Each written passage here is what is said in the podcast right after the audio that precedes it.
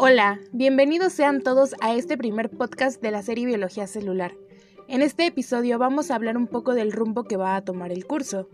Para comenzar, les quiero contar que yo soy estudiante de Ingeniería Biónica. Fue aquí donde aprendí la mayoría de conocimientos que ahora tengo. De hecho, en primer semestre llevé una unidad que tiene el nombre de esta misma serie, Biología Celular. En este curso aprendí muchísimo y fueron datos muy interesantes que alentaron mi hambre de conocimiento.